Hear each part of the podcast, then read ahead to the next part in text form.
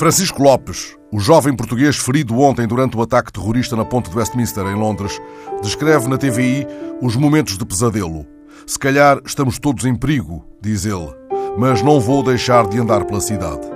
Francisco procura uma palavra que possa abarcar toda a sua perplexidade, toda a sua aflição. E a palavra corre sobre o Tamisa e vem veloz ao nosso encontro. Terrorífico assim dita como se brotasse da dorida calmaria que surge após a tempestade. Aquela palavra terrorífico fica a pairar como uma imprecisa badalada da torre mais famosa. Procuro a sua ainda estranha formulação, o sufixo excêntrico que nem o AIS nem o Dicionário da Academia acolhem por agora. Francisco usa um português escorreito, aqui além amalgamado pelo uso cotidiano da língua inglesa. Ele diz-nos, na palavra que o seu próprio sobressalto constrói, a sensação terrífica que o avassala. Ele diz-nos a terrificante proximidade ao terrorismo. A língua corre mais depressa do que os dicionários, mais depressa do que o medo. E mesmo se por instantes fica presa, ela dirá adiante o que ainda não tem nome. Língua presa tinha, por exemplo, a Lispector, mas o sigmatismo não a impediu de dizer a palavra é o meu domínio sobre o mundo.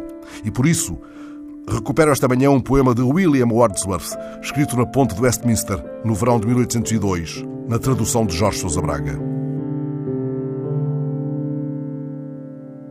Não tem a terra nada mais belo para mostrar.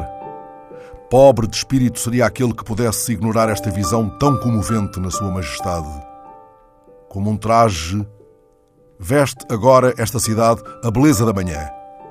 Silenciosas e nuas, torres, cúpulas, navios, teatros, catedrais a prumo, erguem-se no céu e estendem-se pelas ruas brilhantes e reluzentes no ar sem fumo. Nunca o sol se ergueu com tanta alma por sobre vales, rochedos e colinas. Nunca vi, nunca senti uma tão profunda calma. O rio desliza consoante o seu desejo. Meu Deus, o casario parece que dorme. Dorme também aquele coração enorme.